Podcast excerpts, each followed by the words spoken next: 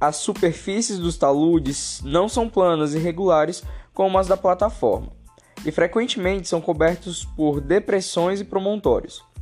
São os locais de maior instabilidade do fundo devido aos gradientes íngremes.